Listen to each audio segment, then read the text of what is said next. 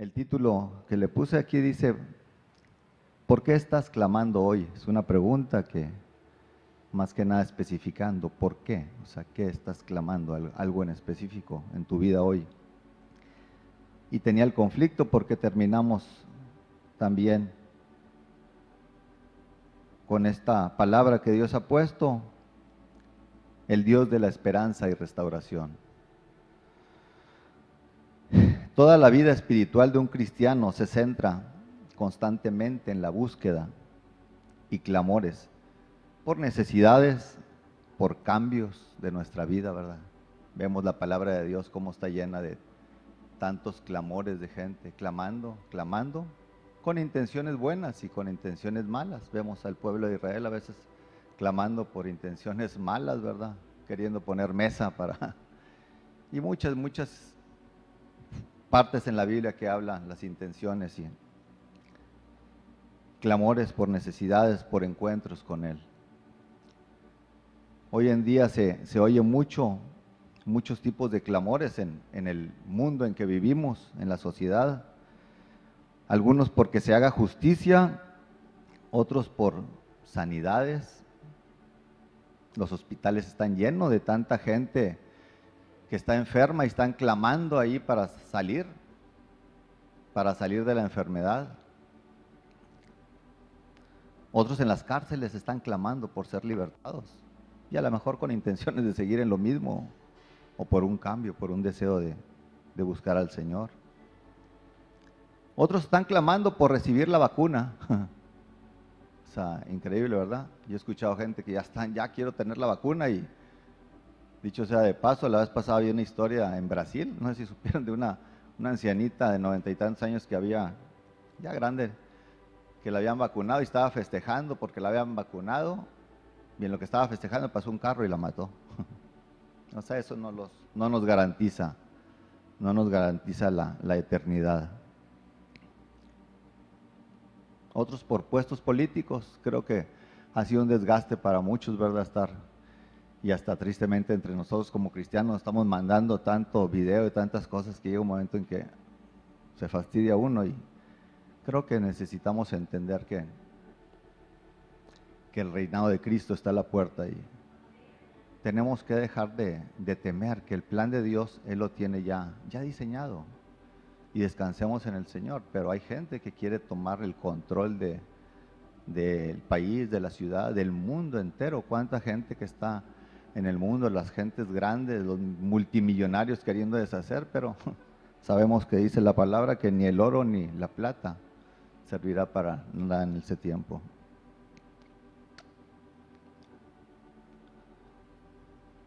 Hay clamores sinceros también, gente que no es cristiana y creo que no si han tenido ustedes vecinos, gente que, y te enternece esa gente que dice, bueno, yo quisiera que, que hubiera un país, una ciudad, con gente justa. Y, son ovejas, muchas ovejas perdidas que el Señor va a rescatar en este tiempo que tenemos que estar clamando que el Señor los encuentre.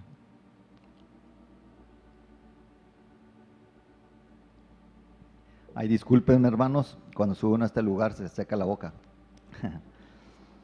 Pero bueno, hoy en esta mañana estábamos clamando por hermanos también. Y Dios se agrada cuando clamamos por hermanos intercedemos y Dios siempre está presto. En el Salmo 34, 15 dice que, que Dios escucha el clamor de los justos y está atento al oído, al clamor de ellos. Dios escucha el clamor de los justos. Y esta mañana algunos tenemos necesidades diferentes,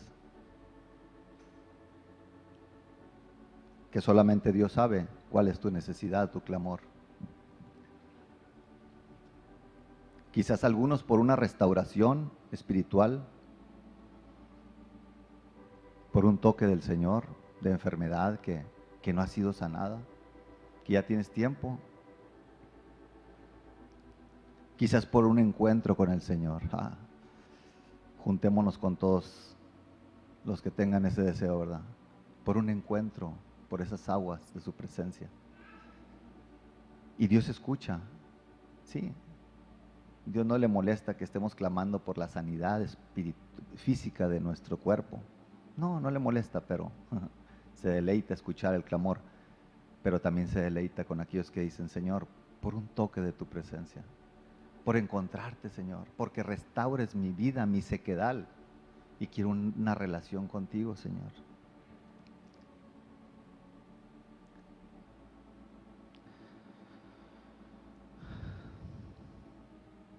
Quizás en algunos puede pasar y decir, pues, pues yo ya no estoy clamando.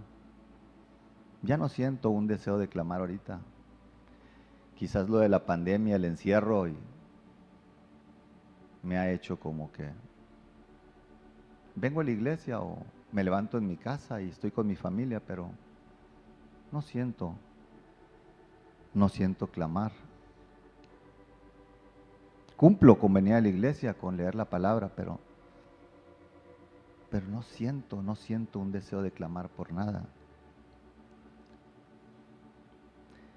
En el Salmo 88 viene la historia de un personaje, Etán, Emán, perdón, expresa ese desánimo donde él está pasando tiempo ahí.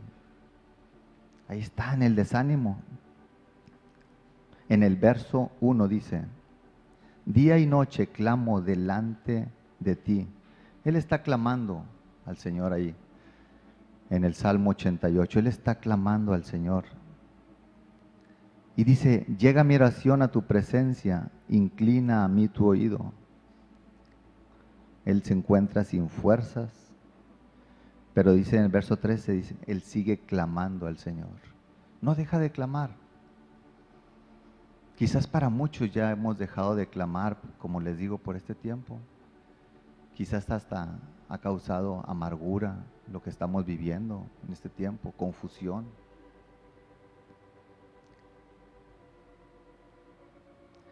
En Éxodo 14:3 dice, antes de pasar el pueblo de Israel por el mar rojo, dice, porque Faraón dirá de los hijos de Israel, encerrados están en la tierra. El desierto los ha encerrado. Esa palabra significa callarse, los ha hecho rendirse. ¿Será que el enemigo sutilmente ha llegado a nuestros corazones y nos ha hecho que nos callemos ya? Nos ha intimidado y decir, ya que tienes que clamar, nos hemos rendido. Y en el Salmo 88 también decía, dice ahí de tan, estoy encerrado, no puedo salir. Vivimos tiempos muy difíciles, hermanos, donde cada vez se está haciendo más difícil el estar clamando a Dios.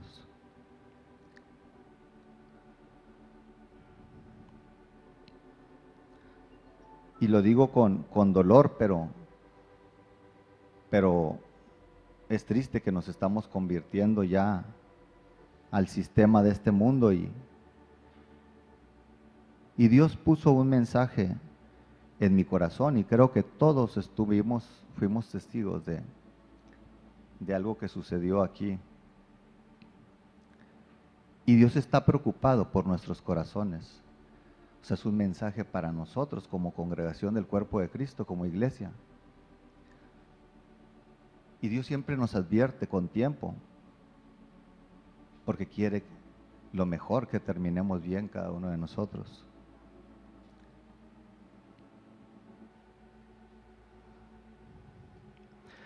El Señor nos dice en Joel 2, 12 al 17, si quieren ir ahí hermanos, yo aquí lo tengo anotado.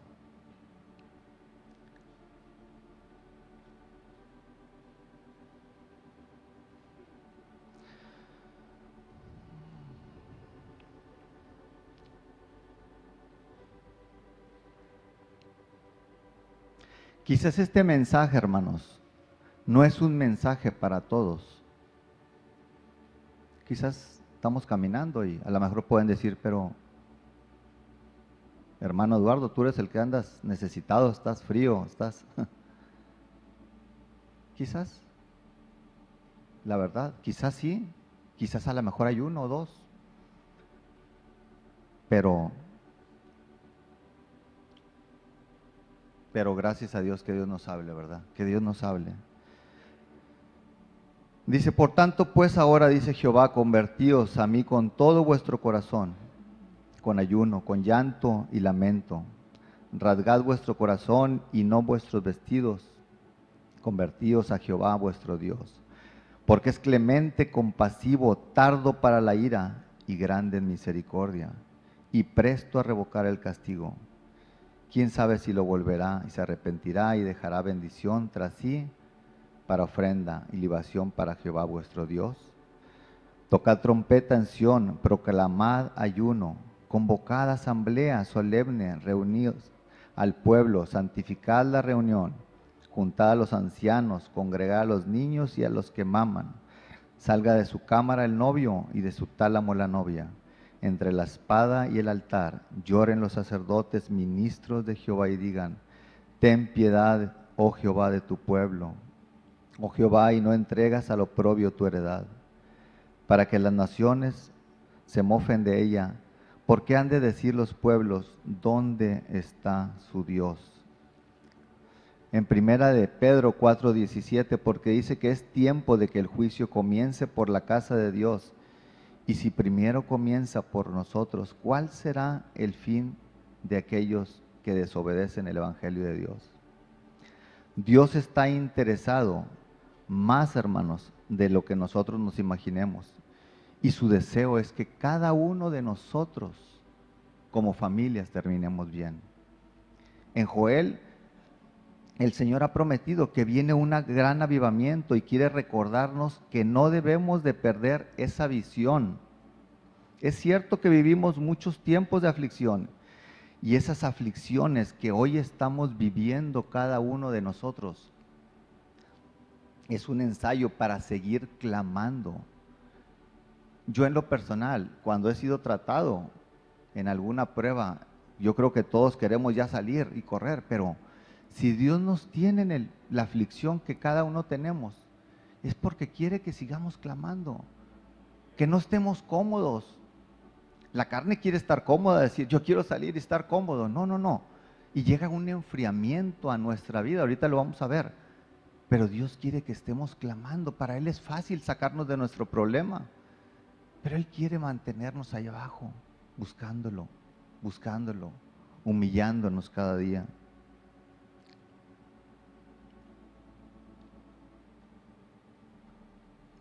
En Romanos 8:18 dice que las aflicciones del tiempo presente no son comparables con la gloria venidera que nosotros ha de manifestarse. Yo creo que todos deseamos esa gloria que viene, ¿verdad? Cantábamos hoy de la gloria del Señor. Todos deseamos esa gloria que viene. El reinado de Cristo está a las puertas. Pero hay una advertencia que Dios quiere hacernos hoy. Les comentaba que creo que todos estuvimos conscientes de de algo que cayó aquí en Monterrey el día, si no me equivoco, fue el 14, 15 de febrero. ¿Qué pasó aquí en Monterrey?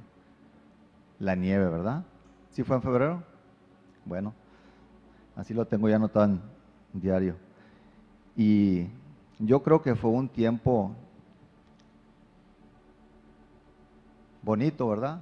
Porque había nieve. ¿Sí? Bonito y hasta tenemos fotos y todos contentos con las fotografías ahí. Y fue algo que llegó a los a Monterrey, hay muchos lugares que llegó también circunvecinos y todos compartiendo fotos y cómo fue, pero fue algo que a mí en lo personal el Señor habló y creo que a lo mejor ha de haber hablado, creo yo, a algunos de los que estamos aquí. Cuando yo eso yo después de que pasó, era bien triste ver, ir en la calle, después con los días ver los árboles secos. ¿Sí se acuerdan? Seco, seco, todo se veía.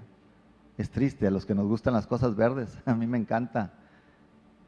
Tengo la herencia de mi mamá. Me gustan las plantas, me gusta lo verde. Y es bien triste cuando en ese tiempo estuve y yo en lo personal, eh, estando en el patio, le decía, Señor, yo no quiero terminar. Yo no quiero terminar mi vida así. Y, y yendo por la calle uno puede ver todavía aún unos árboles grandotes, secos totalmente, secos, árboles medianos, secos, árboles pequeños, secos. Y fui a un vivero y le pregunté a la persona que atiendo, ¿y qué pasó? ¿Por qué esos árboles están? Dice, pues estamos esperando a ver si viene, brota vida de esos árboles, porque a lo mejor se murieron ya, no sabemos. Y la verdad entró en mí una angustia de ese invierno inesperado que llegó, que habían dicho, pero ahorita el Señor hablaba cómo están nuestras casas, ¿verdad? Cuando lleguen esas lluvias. ¿Y cómo están hoy nuestros corazones? El Señor nos compara con árboles, ¿verdad? ¿Cómo están nuestros árboles cuando, cuando llega de repente un invierno, una prueba, un momento difícil a tu vida? Si lo hemos soportado o nos secamos. Quizás algunos nos sentimos así ahorita. Estamos puestos, porque hay muchos árboles en la calle, salgan y hay árboles puestos. No se han caído, pero pero habrá vida ahí. ¿Habrá vida en nosotros todavía o, o hemos entrado por esto de la pandemia o, o por el invierno pasado que tuviste o el antepasado y, y estás aquí presente y, y dices, me siento seco, me siento seco, necesito de la llanura del Señor.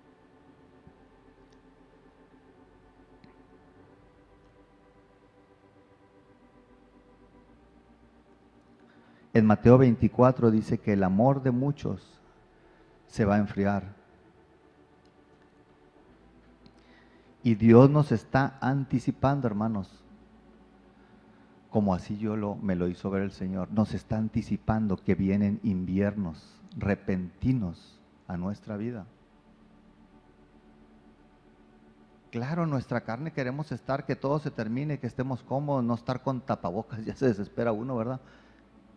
Queremos estar bien nuestra carne, pero Dios quiere advertirnos, advertirnos que vienen inviernos, inviernos repentinos y puede secarnos.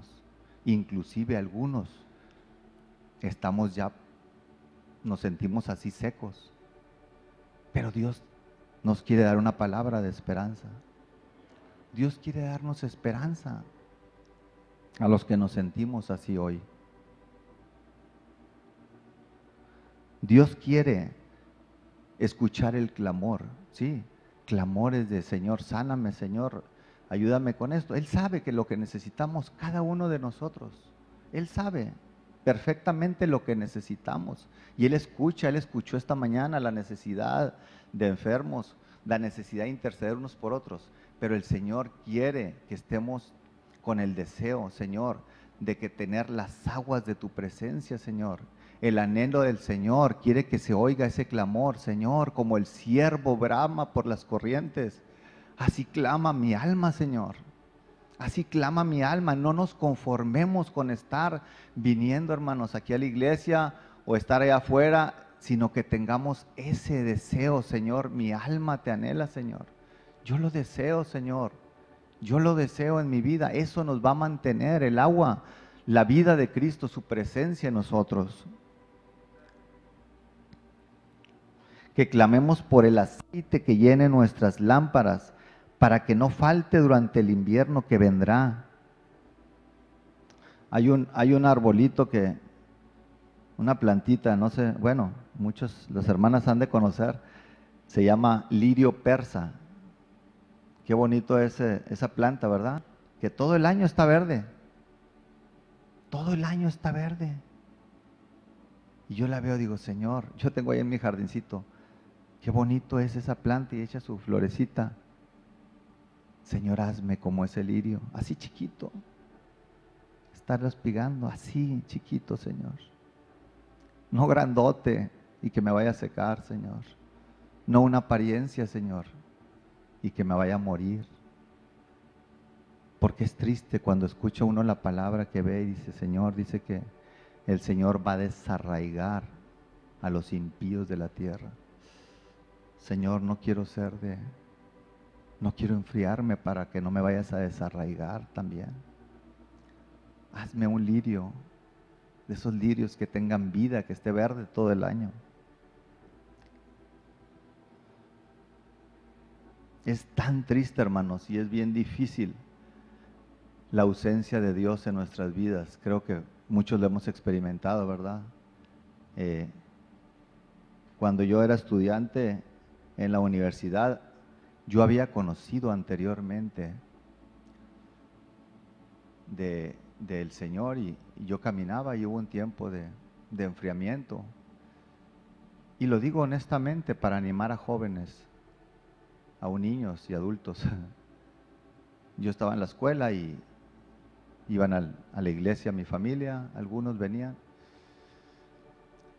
Pero de una manera increíble como Dios en su infinita misericordia pone gente para hablarnos y llegaban compañeros ahí en la, escuela y compartían, decían, oye, ¿no quieres venir? Hay grupos que nos juntamos para leer la Biblia. Y no, yo estoy bien. Y luego llegaba por otro lado otro y que conocía en la escuela, apenas lo estaba conociendo. Y, y también me invitaban, pero yo decía, ¿por qué estas personas siempre me tienen que estar buscando habiendo tanta gente? Y una vez recuerdo que estaba en un, en un restaurante, yo sentado con mi hermano, y ese entonces el Señor estaba moviéndose y moviéndose y moviéndose, atrayéndome. Y yo lo meditaba todo eso. Nunca voy a olvidar cuando yo estaba en un, en un restaurante sentado y estaba a un metro de la salida, no había nada de gente en ese restaurante. Y a excepción de un joven que estaba sentado a escasos dos metros. Mi hermano se levanta, ya terminamos de comer, dice voy a ir al baño, ahí vengo. En eso que antes de que viniera se acerca el joven y dice, se me queda viendo, dice, solamente quiero decirte que Dios te ama y tiene un propósito para tu vida. Para mí fue algo impresionante, hermanos. A escasos un metro, les digo, salió el joven, no había calle para dar vuelta para acá ni para el otro lado, o sea, estaba larguísimo. Fue un domingo, lo recuerdo. Agarré a mi hermano cuando sale del, del baño y lo llevé rápido para afuera. Le dije, ven, ¿dónde estaba el joven? No apareció. Y posteriormente el Señor moviéndose, moviéndose, moviéndose en mi corazón. Y, nunca voy a olvidar un mensaje que, escuché después de, de, Jacob, el torcido de Jacob. ese tocó mi corazón. Dije, ese soy yo, Señor. Esperaba ese momento cuando, cuando ya un día que no estaba nadie en mi casa, yo lo escuché y lo saboreaba, ese mensaje lo saboreaba y y escuchaba que el Señor me buscaba y el Señor me estaba, me estaba buscando por diferentes maneras. Y, y fue un momento tan bonito cuando yo pude ahí, ahí clamar al Señor. Yo quería que saliera en mi casa, no estaba nadie, me quedé yo solo ahí en, en la casa, me encerré en el baño, cerré y tirado, dije, Señor, ese soy yo, Señor. Ese soy yo el necesitado, Jacob. Pero qué enfriamiento había venido a mi vida. Digo, Señor, séllame, Señor, con tu presencia. Séllame desde ahí en adelante, Señor. Yo quiero buscarte. Y cerré puertas amigos que me buscaban y me hablaban y no estoy para nadie. Y ya fue un tiempo precioso que el Señor me atrajo y me dio la oportunidad de, de ir a Hebrón. Y gracias a Dios, pero pero fue un clamor, un clamor fuerte. Yo gritaba, Señor, yo soy ese. Yo soy ese, Señor. Yo no sé cómo está el corazón de cada uno aquí de, de ustedes. A lo mejor yo soy el que soy el, el necesitado, el que estoy deseando, la verdad. Creo que se extraña. Honestamente, niños, jóvenes, no extrañamos los toques del Señor. Qué bonito es cuando llega la presencia del Señor y te toca, ¿verdad? Tu corazón y te hace ver. Uno cuando llegan esos momentos uno dice, Señor, tengo pues, este carrito, esta casa y esto, y es nada. Y uno dice, Señor, te doy todo lo que pueda tener por tu presencia. Y el Señor quiere que nos llenamos de eso. El Señor quiere escuchar clamores de eso, Señor. Anhelo tu presencia, Señor. Anhelo tu presencia.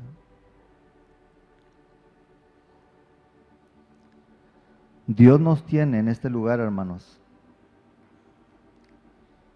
Y tenemos que estar unidos. Hace mucho tiempo también yo estando trabajando en una casa, había un árbol, para ser exactos, un encino. Y ese encino, mi esposa va a recordar, yo lo quería en mi casa, pero ya estaba crecido. Y yo dije, ay, está bien bonito, da una sombra. Y dije, wow, está. No estaba muy, muy grande, pero estaba mediano. Y llevé al jardinero y, lo rascamos bien, con bolsa lo echó y todo. Y hay que estar preparado el terreno donde le va a poner. Y así lo hizo. Y yo emocionado, venía con el encino a mi casa feliz. Bien emocionado. Pues ya no tenía que esperarme muchos años. Dije, pues me voy a morir y no lo voy a ver. Pero ya estaba grandecito y dije, ah, ya. Pasaron meses y yo emocionado echándole agua, agua, agua. Se murió. Se murió el encino. Para mí fue bien triste esa experiencia que no voy a olvidar. se murió ese árbol. ¿Por qué se murió?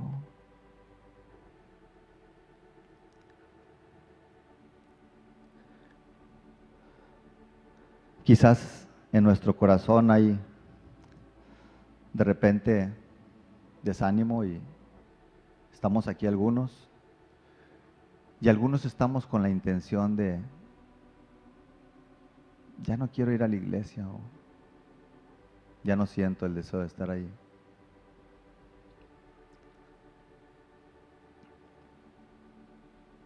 Es mejor estar en mi casa o mejor irme a otra iglesia o salirme, pero el Señor quiere decirte que permanece aquí. Si el Señor nos plantó, permanezcamos aquí. Permanezcamos unidos, aquí todos. Aquí si estamos batallando, intercediendo unos por otros, amándonos, ayudándonos unos por otros. No nos movamos porque puede, puede ser peligroso y podemos morir.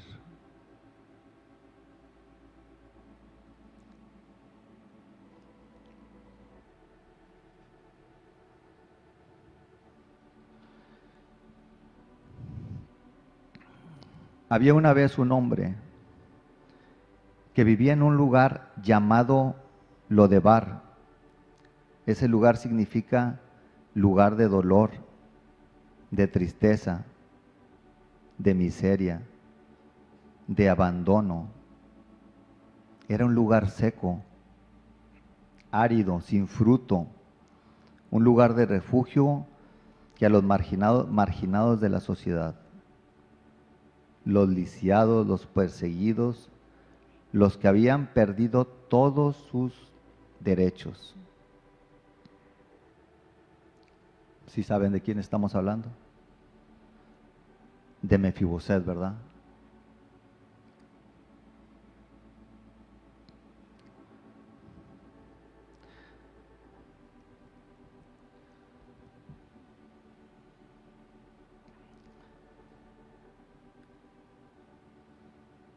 También significa un lugar donde no hay palabra, un lugar donde se creía que la palabra de Dios no llegaba, por lo tanto sus habitantes estaban incomunicados del resto de Israel y del Señor. Era una tierra marcada por la sociedad. No se podía aspirar a un mejor lugar. Y eso habla de Mefiboset. Conocemos la historia de, de él, ¿verdad? Mefiboset, que lo llevaba a su nodriza y se le cayó cuando iban a ser perseguidos, ¿verdad?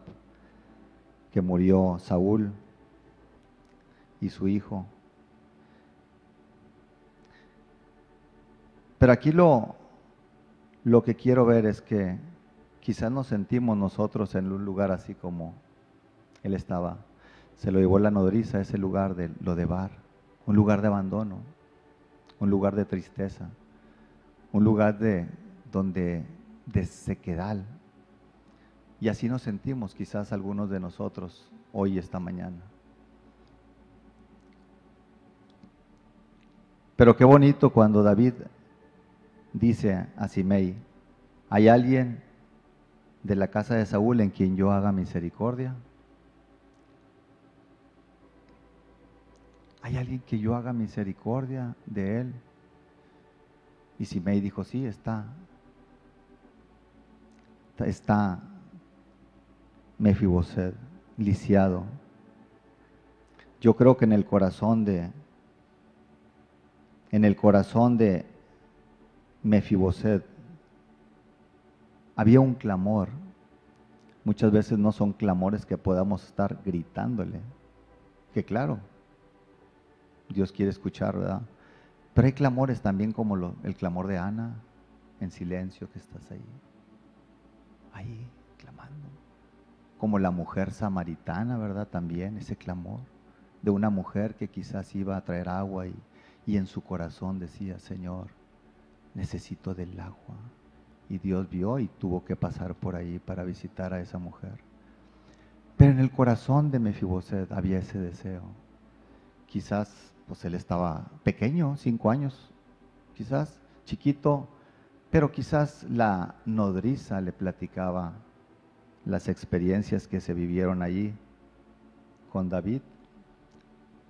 Le platicaba quizás cómo era David, un hombre de misericordia, un hombre de bien, donde su abuelo lo estaba persiguiendo. Y quizás en su corazón él decía, bueno, pues es lo que me tocó, es lo que yo merezco. Y su nombre es alguien que esparce vergüenza, es el nombre de Mefiboset, alguien que esparce vergüenza. Y se sentía avergonzado y quizás él vivía con esa condenación todo el tiempo, sin esperanza. Él decía, pues tengo que morir así. Pero ¿cuál fue la sorpresa cuando llegan por él a recogerlo? Te busca el rey David. Y claro, quizás con mucho temor, ¿verdad? Él tenía miedo que lo fuera a matar, pero nada. Dios le habló para tenerlo a su mesa todo el tiempo, en su presencia, y Dios es lo que quiere hacer con corazones que quizás estamos a veces así secos, que sentimos que no hay esperanza para nosotros, que sentimos que estamos fracasados, que sentimos que a lo mejor el tiempo que, nosotros vivimos, la consecuencia es a raíz de nuestro pasado, nuestras familias. Pero hay una palabra preciosa que dice, en Joel 2, 25 y 26. Y Dios quiere animarnos y dice, y os restituiré los años que comió la aruga, el saltón y el revoltón, y la langosta, y mi gran ejército que envié contra vosotros. Comeréis hasta saciados, y alabaréis el nombre de Jehová, vuestro Dios, el cual hizo maravillas con vosotros y nunca jamás será mi pueblo avergonzado.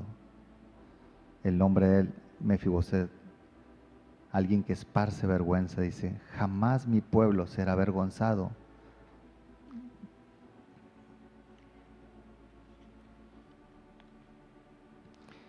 Y Dios nos quiere animar, hermanos, a cada uno de nosotros.